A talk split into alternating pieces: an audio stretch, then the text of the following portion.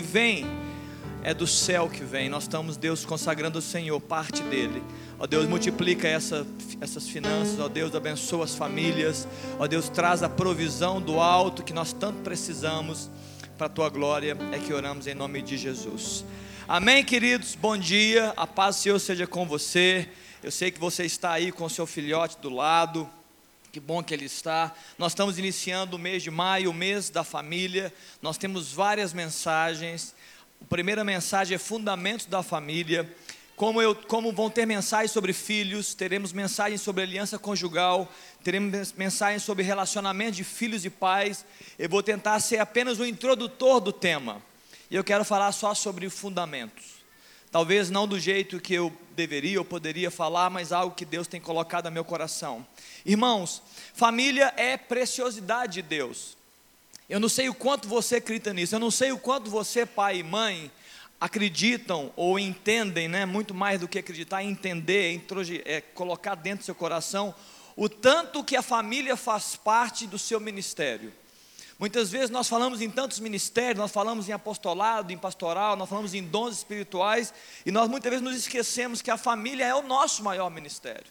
Pais e mães, os seus filhos, a sua maridos, suas esposas, esposas, seus maridos, pais, seus filhos, são o nosso maior ministério. Ao passo que na Bíblia, quando o apóstolo Paulo está ensinando a respeito é, é, daqueles que presidem a igreja, eles falam o seguinte: olha, se você não governa bem a sua casa, tudo bem, não venha governar a igreja, cuide da sua casa.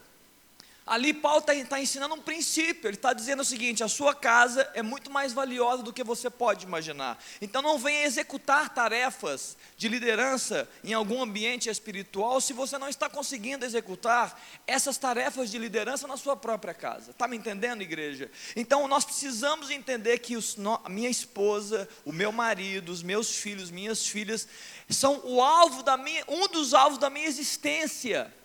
Se você decidiu casar, sua esposa é uma com você. Se você decidiu ser filho, são heranças de Deus. Deus está entregando o melhor deles. Herança não é o que fica. Deus está entregando para você o melhor deles. E sabe o que acontece? Eu, como matemático e sou engenheiro, eu fico pensando numa equação. Uma equação de sucesso. Você já viu aquelas variáveis que dão uma equação? Que tem x, y, z, x ao quadrado, não assusta não, não vou ensinar vocês matemática, fica tranquilo, é só vou citar. Existe uma equação de sucesso, e existem nessa equação várias variáveis, todas elas têm o seu valor, e sabe o que acontece? Se nós entramos nessa equação e acertamos as variáveis e cumprimos as variáveis, as nossas famílias serão abençoadas, porque nós estamos entrando nas variáveis que vão cumprir essa equação de sucesso. Qual o problema? O problema é que muitas vezes nós estamos falhando nas variáveis. E se você falha nas variáveis, você falha nos resultados e no final da história. Hoje nós temos várias variáveis que estão sendo esquecidas nos fundamentos da família.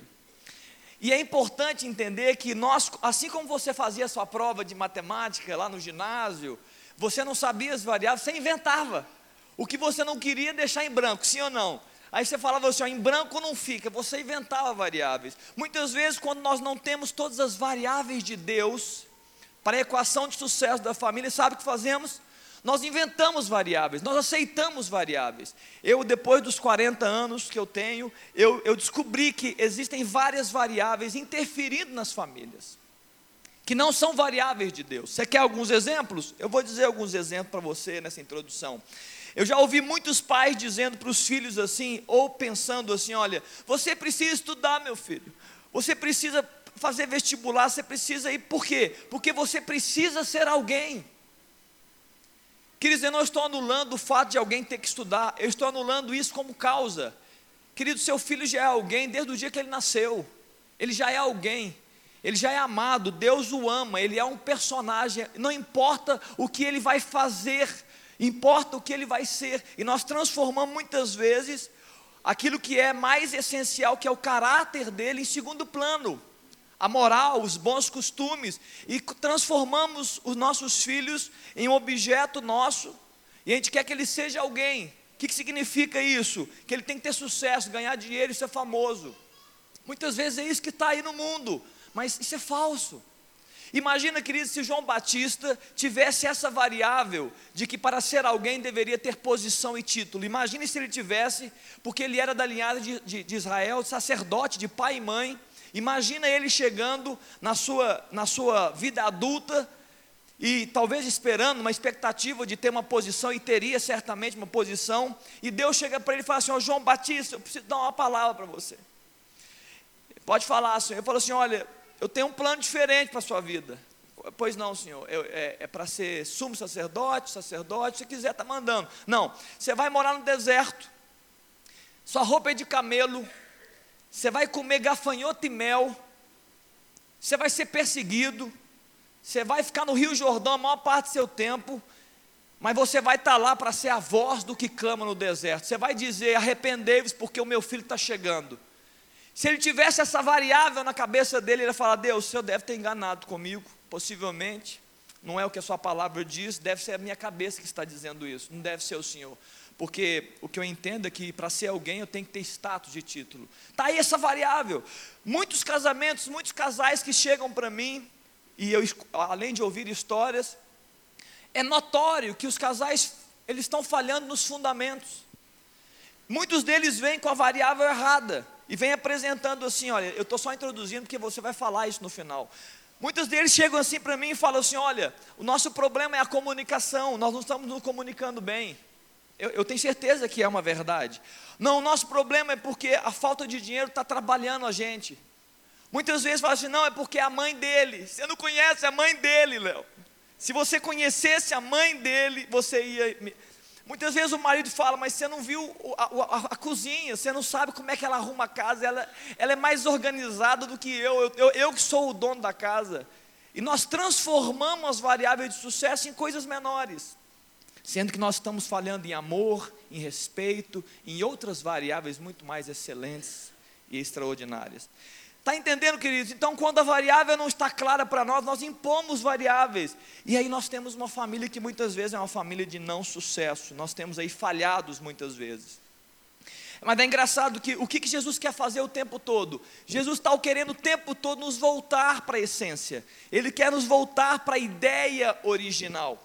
Em Mateus, no capítulo no capítulo 19, olha que interessante, eu não quero falar aqui sobre aliança conjugal, só quero dizer um texto ele chega, os, os, os, os fariseus estavam questionando ele e falou assim: olha, e ele fala no verso 5, 19, 5: Por esta causa deixará o, mãe, o, o homem pai e mãe, e se unirá à sua mulher, tornando-se os dois uma só carne, de modo que já não são mais dois, porém uma só carne. Portanto, o que Deus ajuntou, não separe o homem.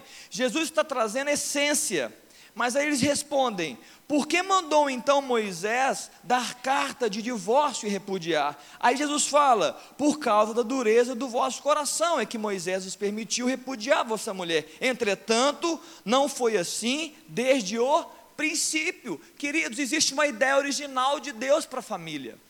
Existe a essência dos fundamentos de Deus para a família. O que está acontecendo conosco, por causa da dureza do nosso coração, nós estamos vivendo coisas que não é a ideia original de Deus. O que fazer, pastor? Voltemos a ideias, a ideia original de Deus, voltemos ao princípio. Você viu Jesus pregando o sermão da montanha, lá no verso, no capítulo 5 de Mateus, ele fala assim: ó, ouviste o que foi dito. Ele falou diversas vezes: ouviste o que foi dito, não adulterarás, ouviste o que foi dito, não matarás. Ele está dizendo, mas porém eu vos digo, Jesus estava acrescentando algo. Ele estava dizendo assim: existe uma ideia original que é mais importante do que foi dito, é a ideia que está no coração de Deus. Nós precisamos ouvir o coração de Deus, entender qual que é a palavra de Deus para as nossas famílias. Precisamos disso. Precisamos entender os fundamentos e as variáveis da equação. Em 1 Coríntios, no capítulo 3, no verso 9, e agora eu estou convicto, queridos, eu estou totalmente convicto de que nós estamos falhando possivelmente no principal, na principal das variáveis.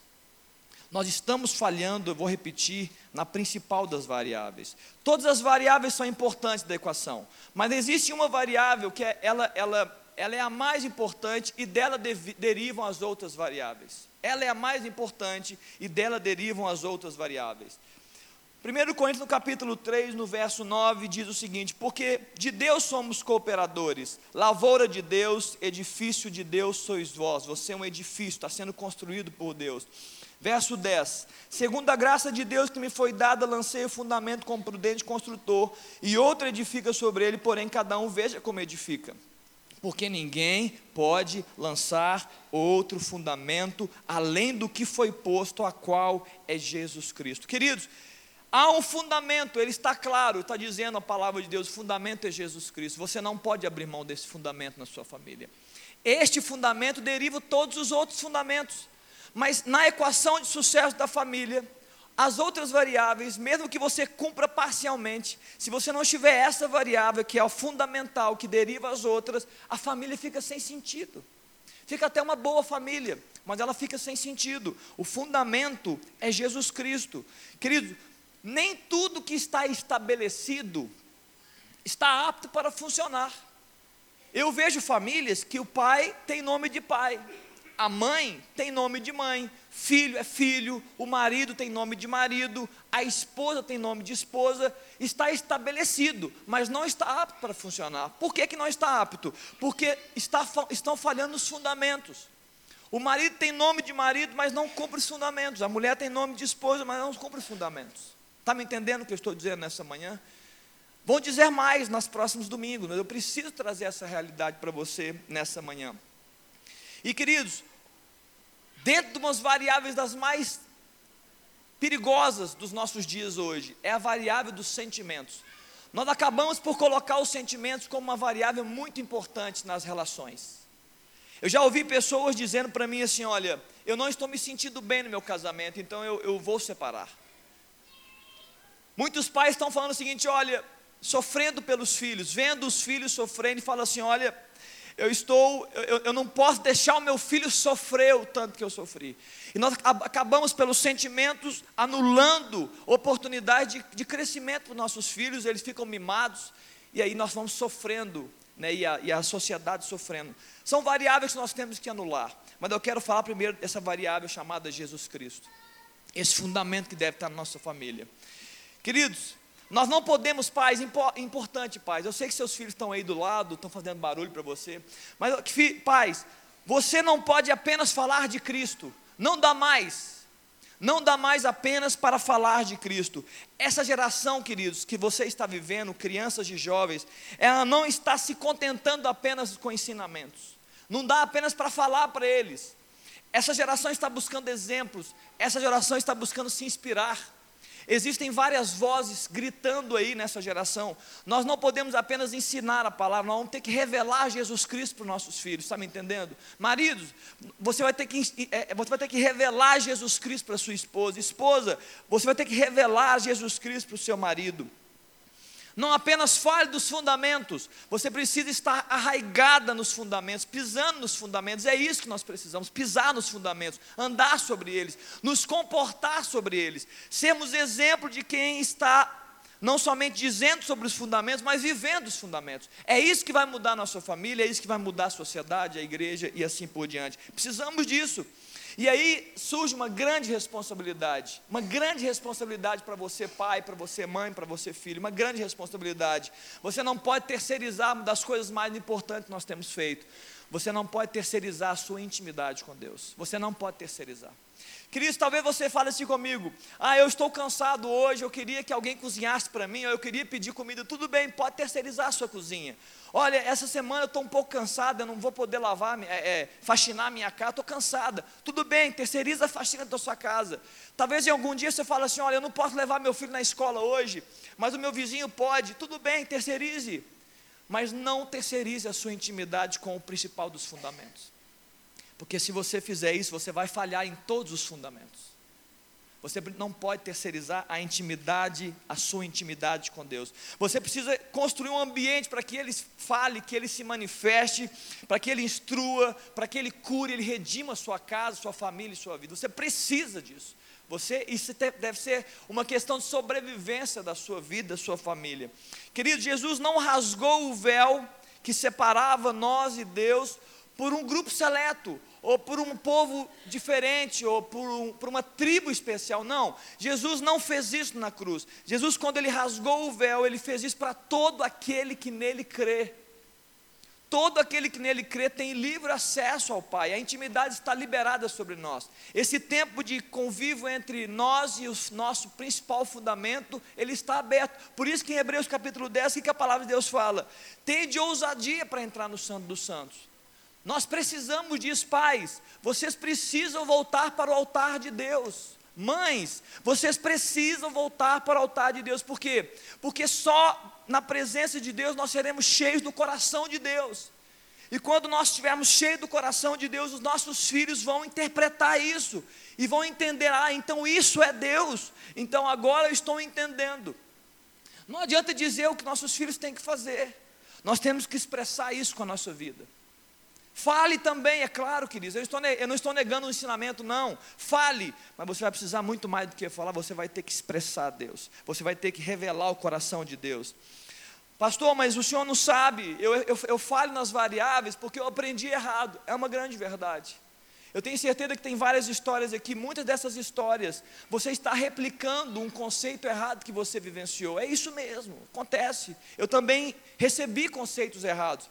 Mas a boa notícia, irmãos, é que você ainda pode recomeçar, você pode recomeçar, marido, você pode recomeçar, esposa, pai, mãe, há tempo para recomeçar em Deus, nós podemos, nós devemos recomeçar. Nós devemos reaprender se preciso for. Nós devemos ir para a palavra de novo, se preciso for, ir para o tempo de oração para ouvir Deus falando conosco. Sabe o que você precisa, pai e mãe? Você precisa de uma instrução, do verbo de Deus falando dentro de você e trazendo convicções que você não vai mudar por causa dos sentimentos. A minha sogra não está aqui, não. Quando eu tinha 18 anos, a minha esposa, hoje, a Aline, tinha 17.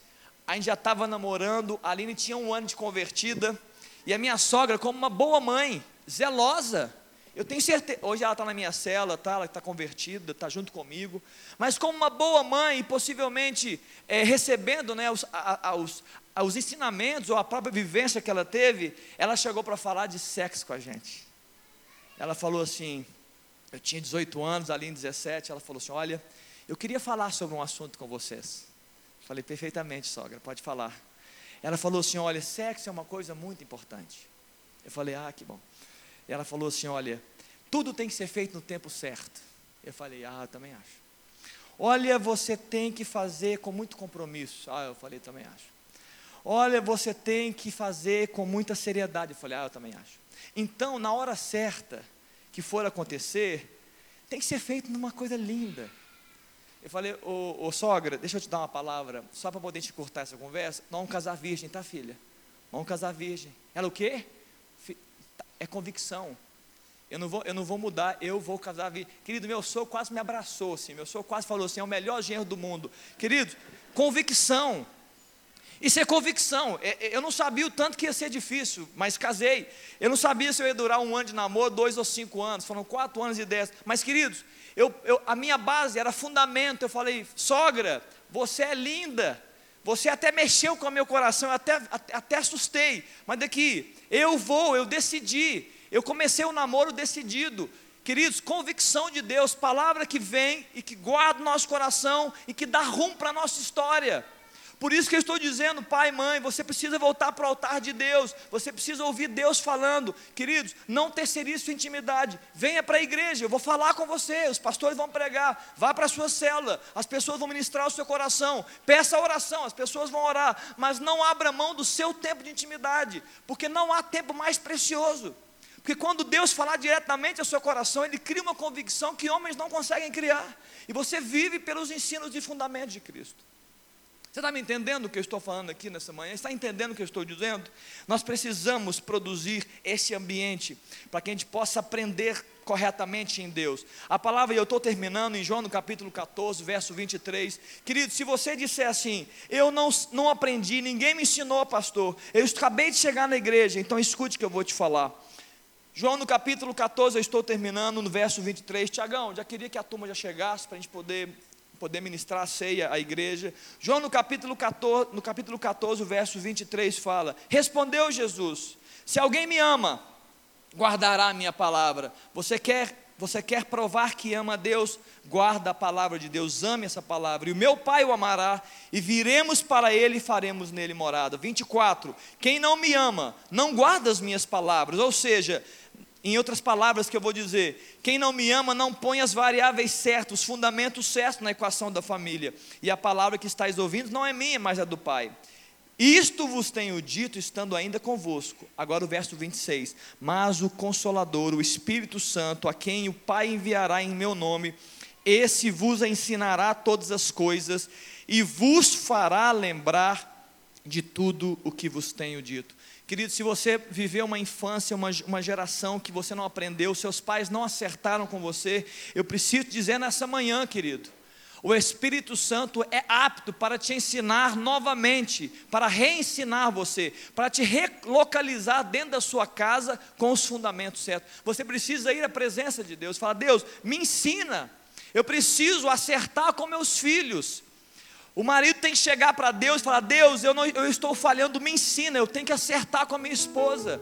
A esposa tem que chegar diante de Deus no seu quarto de oração e falar: Pai, me ensina, eu preciso acertar com meu marido, meus filhos. Você está me entendendo? É o principal dos fundamentos, é Jesus Cristo falando dentro de você. Eu queria orar por você nessa manhã, queria orar.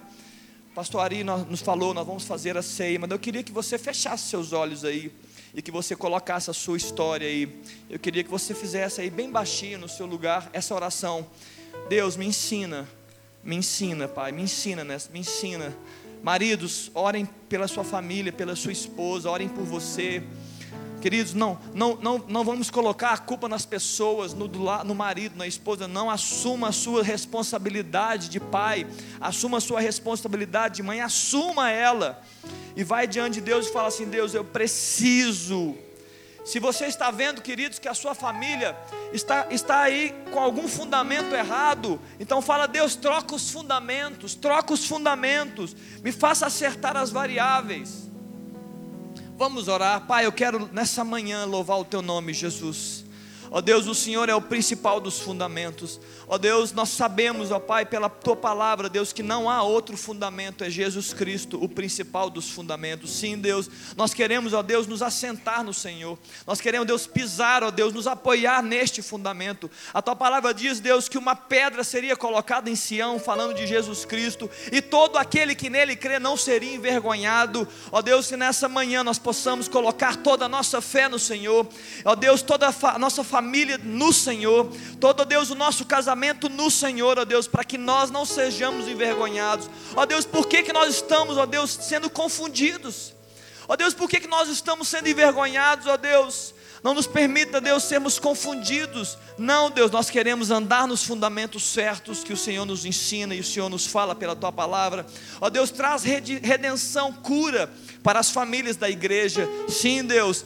Ó Deus, conecta os corações, ó Deus, do marido com a esposa, conecta corações dos filhos, ó Deus, aos pais, dos pais aos filhos. Sobretudo, Senhor Jesus, pelo poder do teu Espírito, nos conecta ao Pai, nos conecta ao Verbo de Deus, nos conecta à tua palavra porque ela nos guiará perfeitamente, não haverá dúvidas, não haverá vergonha. Esta é a convicção que nós precisamos. Nos dá isso essa manhã, Deus, nesse mês, nesses dias. É a minha oração em nome de Jesus. Amém, queridos.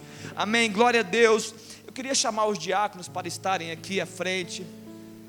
Pastor Ari já disse muito bem. Você deve examinar o seu coração eu queria primeiro dizer que todos os filhos devem estar com seus pais, ok? Pode movimentar se estiver separado. Filhos, se você não estiver com seus pais, vai, ter seus pais. Eu queria que as famílias ceassem juntas. Pode movimentar, não tem problema nenhum não. Filhos vão para os pais, ok?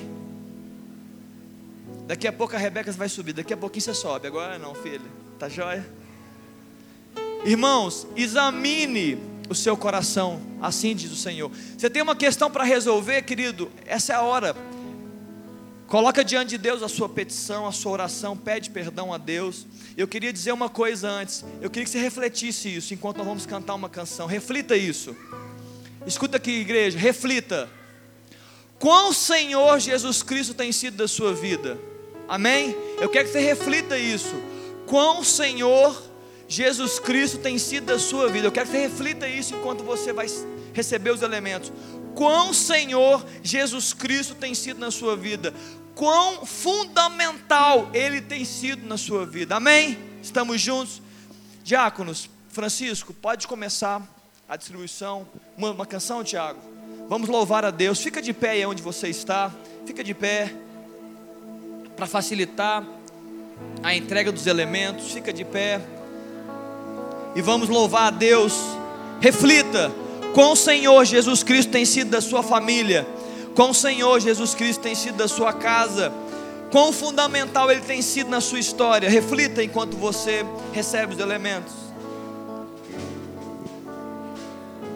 Oi? Perdão, queridos. Quer que senta a turma? Pessoal, me perdão, senta aí no seu lugar. Eu recebi a instrução de que é melhor sentado do que em pé, então fiquem sentados. Mas isso não, não impede você de adorar o Senhor nessa manhã e de cantar louvores a Ele. Teu sangue leva-me além todas as alturas, onde ouço a tua voz, fala de tua justiça pela minha vida. Jesus, este é o teu sangue.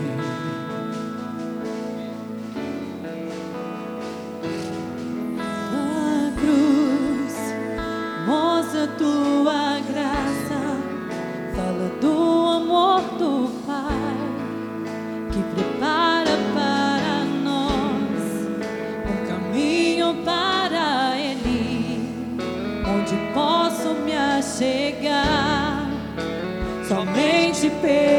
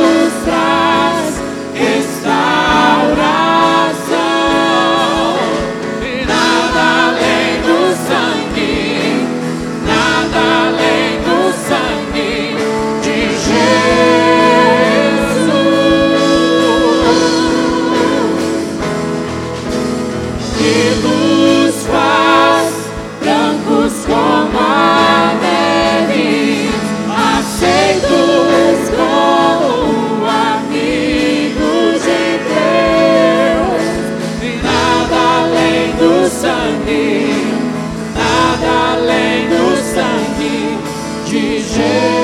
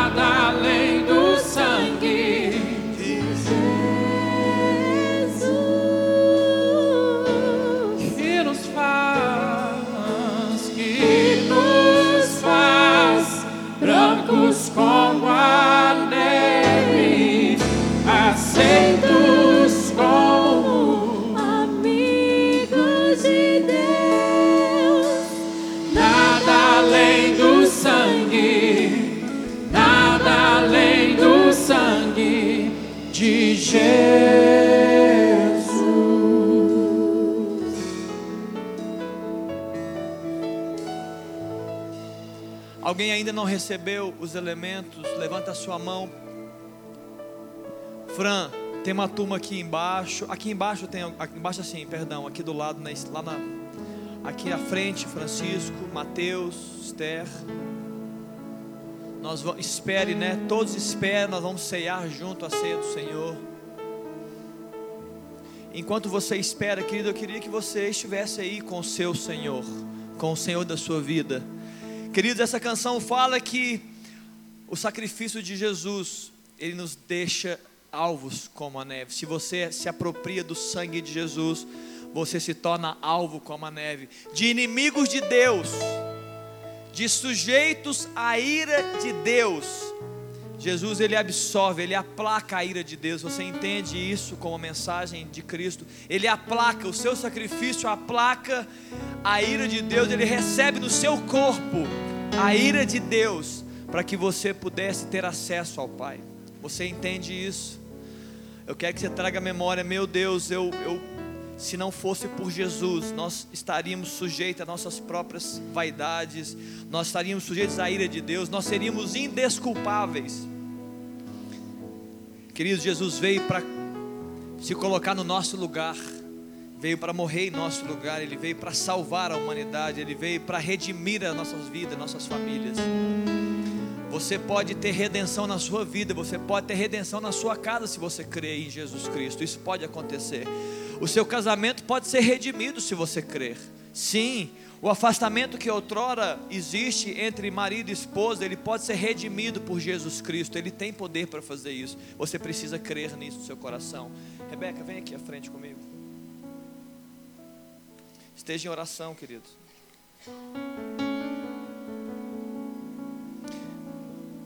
Eu trouxe a Rebeca porque a Aline não está aqui, nem a, nem a Sarinha. E aí ela vai ficar comigo hoje, tá, filha? Todos receberam? Todos receberam? Levanta a mão quem não recebeu. Amém. Parece que sim. Queridos, 1 Coríntios no capítulo 11 é um texto muito dito e falado. O apóstolo Paulo está falando sobre esse tempo de ceia, esse tempo de pão, esse tempo de vinho, de cálice. E ele ensina a nossa vida. Ele fala assim: olha, porque eu recebi do Senhor o que também vos entreguei, que o Senhor Jesus, na noite em que foi traído, ele tomou o pão.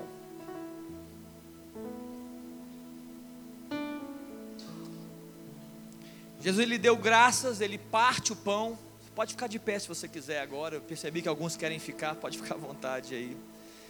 Queridos, ele pega o pão e ele dá graças, ele agradece a Deus. Mas olha que interessante, eu já disse isso algumas vezes. Quando ele dá graças a Deus, ele está lembrando dele mesmo. Jesus, quando está dando graças, ele está partindo o pão, ele diz e fala assim: Olha, isto é o meu corpo que é dado por vós, fazer isso em memória de mim. Imagina, querido, Jesus ali cumprindo um propósito, e ele está partindo o pão e está dizendo o seguinte: Olha, daqui a pouco eu serei partido por vós, eu vou morrer na cruz eu vou cumprir o chamado do meu Pai, eu vou salvar e redimir a humanidade. Eu queria que você trouxesse essa mente, queridos, comendo o pão, foi isso que Jesus fez, ele partiu-se no seu lugar e no meu lugar, e ele morreu por nós, coma o pão.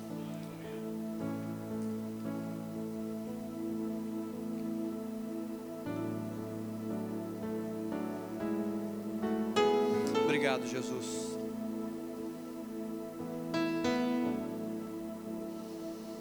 Naquele mesmo momento, que naquele mesmo ambiente, ele estava selando um tempo e construindo um novo tempo. Jesus na cruz, ele selava um tempo e construía um novo tempo. Ele estava dizendo, ele toma o cálice, ele fala assim: Este cálice é a nova aliança no meu sangue. Fazer isso todas as vezes que o beberdes em memória de mim. Queridos, ele estava dizendo, ele estava dizendo, olha, há uma nova aliança, há um novo caminho. Quando eu disse aqui nessa manhã, eu falei que quando ele morreu, quando a sua carne foi partida, quando ele estava na cruz sofrendo as, as dores, a Bíblia fala que a sua carne partiu e ao, ao ponto dele ser morto naquela cruz, o véu que fazia separação entre nós e Deus foi partido também. E ali, como aquela ausência de véu, na verdade, Jesus estava dizendo: Olha, eu sou o novo caminho, eu sou o novo e vivo caminho. Andai nele. Andai nele. Queridos, tendo isso em memória, que há um novo caminho, Jesus Cristo, nós devemos andar nele, nos fundamentar nele. Tome o seu cálice. Se você tem uma palavra de adoração, adore a Deus agora. Se você tem uma palavra de gratidão, faça isso agora. Se você tem uma, se você tem uma voz audível, faça isso ao Senhor nessa manhã, faça isso agora. Sim, Deus, nós somos gratos, sim, Senhor. Ó Deus, todas as vezes que nós nos reunimos, ó Deus, nós vamos nos lembrar disso, sim, Senhor. Tu és o novo caminho, novo e vivo caminho. Nós andamos pelo Senhor, ó Deus, e nós andamos pelo Senhor todos os dias, sim, Senhor. Obrigado, Deus, pelo tão tamanho sacrifício. Obrigado, Deus, por tão tamanha entrega, por tão tamanha abnegação. Obrigado, Jesus. Aleluia. Mais que a neve.